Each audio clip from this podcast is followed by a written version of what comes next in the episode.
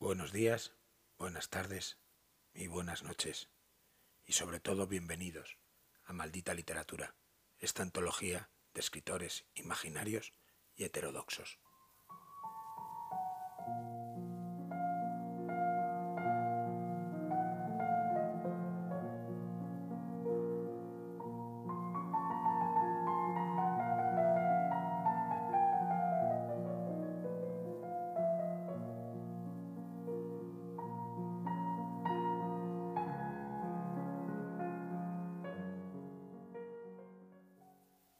Sabrá disculpar el oyente de este programa si hoy en este tercer capítulo comienzo con una breve introducción a esta antología de literatura maldita, de esa literatura escrita en los márgenes de la historia y de la creatividad humana. Quiero comenzar con un vago recuerdo que navega indeciso por mi memoria y que sin duda constituye el germen de este programa. Debo remontarme por esa niebla oscura hasta mi infancia, a esos años azules y perdidos en los que descubrí el fascinante mundo de los libros y me sumergí en la nutrida biblioteca familiar, tratando de encontrar mundos que supieran explicarme aquel en el que yo vivía. Una tarde de invierno, mientras la luz se desvanecía, mi padre me habló con tono ensoñador de los heterodoxos, de los marginales, de aquellos autores que percibían la realidad de una manera única y personal me ofreció, señalando con cierta aprensión algunas obras, y de aquellas primeras lecturas, de aquellos mundos ajenos e imperfectos, explotaron en mí como una noche en llamas, golpeándome como la tempestad a la flor. Esos libros fueron los que han ido forjando mi amor por la literatura, amor por el que van transitando mi profesión y mi vocación. El instante, esa bestia infinita, ha recorrido mi vida ha transcurrido el tiempo. Y ahora que la literatura, la literatura maldita, ha devorado todo, me permito transmitir esos conocimientos, trasladar esos conocimientos a los oyentes. He querido crear un espacio radiofónico en el que mostrar una serie de semblanzas imaginarias de los autores que he considerado esenciales y que se hallan muy lejos de esas lecturas impuestas por el canon He querido generar un corpus único de malditos heterodoxos y marginales. He indagado en las palabras para descubrir aquellos que se encuentran perdidos en sus propios mundos. Al hallarlos, una luz oscura ha iluminado este trabajo. Aviso al oyente que no se encuentra ante un trabajo típico, ante un texto canónico, ya que esto no es ni una novela ni un libro de relatos, no es tampoco una obra lírica, tampoco un ensayo. Es todo eso y algo más. Esta maldita literatura constituye una honda vivencia literaria, con connotaciones de ficción y de realidad, que se entremezclan poderosamente para cristalizar en una lectura llena de poesía, humanidad y libertad. Transiten de este modo por mis palabras, dispuestos a conmoverse, a comprender, a reír, a soñar, porque eso, en definitiva, maldita o no, es la literatura. Tras esta breve presentación del proyecto Maldita Literatura, en esta ocasión, en este tercer capítulo, nos vamos a adentrar en la misteriosa, sangrienta y terrible vida de Olivier Costa, el caníbal.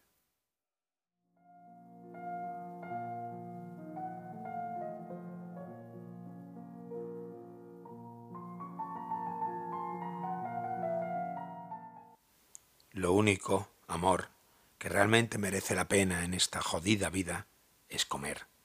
Comer alimentos, devorar cigarros, zampar animales, ingerir sentimientos, engullir vegetales, comer hombres, devorarlos, comer con ansias todos los sueños, todos los desvelos. En definitiva, es lo único que importa en este mundo enfermo, en esta existencia errónea, es comerse con toda la voracidad posible esto que llamamos vida.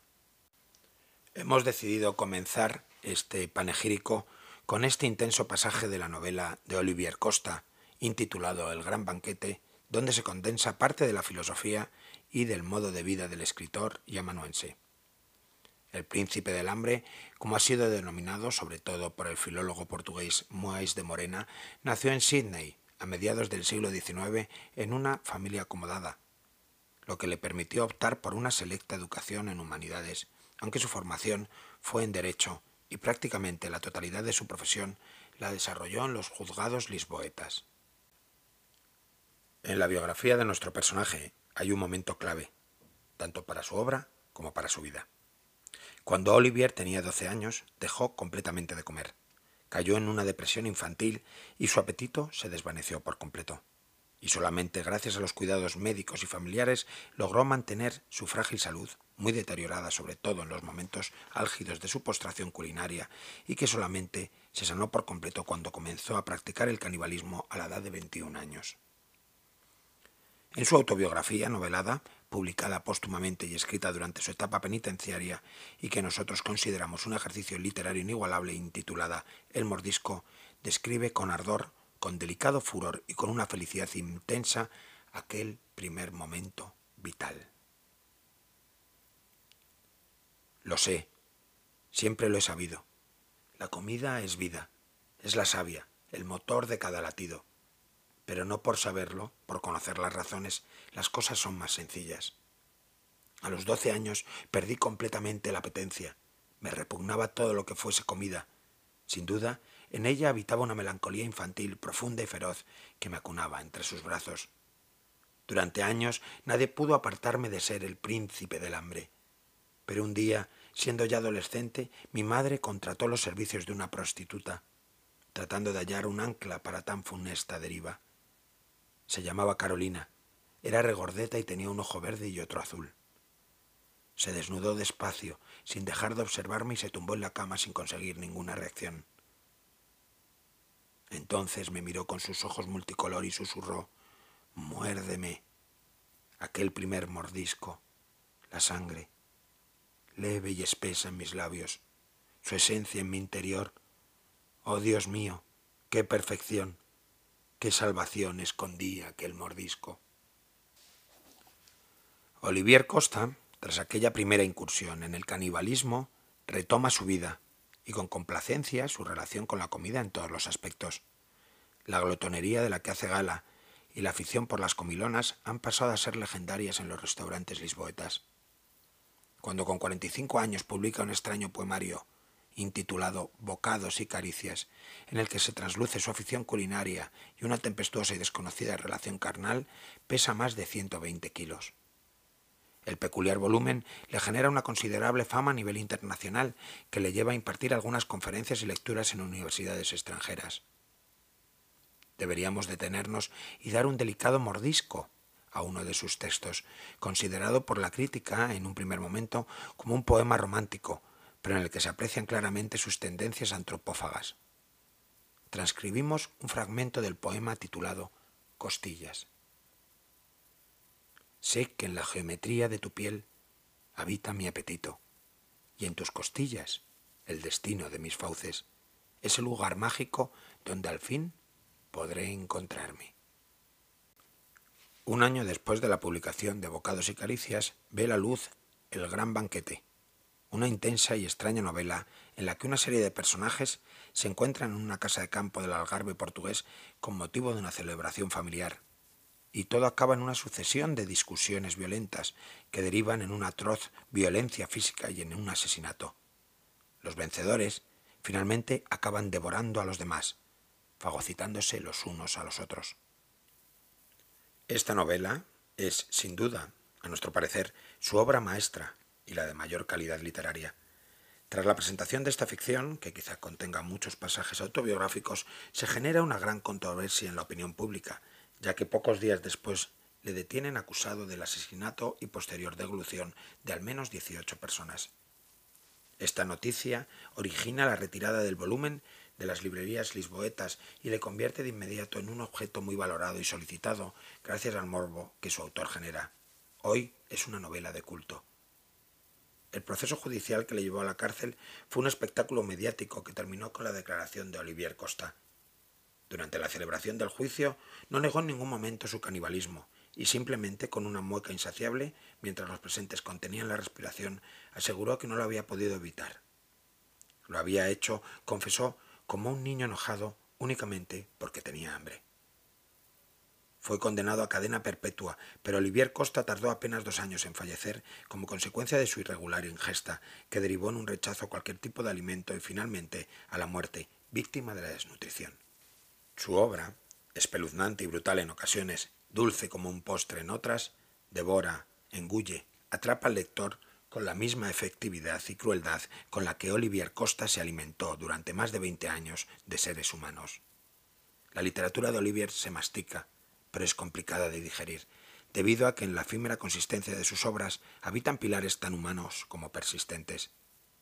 La cualidad que hace inolvidable la escritura del príncipe del hambre es su avidez de comprensión, ya que como él mismo aseguró, con cada bocado que del hombre daba, más conocía al ser humano, mejor entendía sus secretos. Así es su escritura. Cuanto más te sumerges en sus palabras, más te devoran, más necesitas de ella. En el pasaje final de su biografía ilustra con fogosidad su más íntima pasión y necesidad, el canibalismo, con crudo pero apasionado realismo.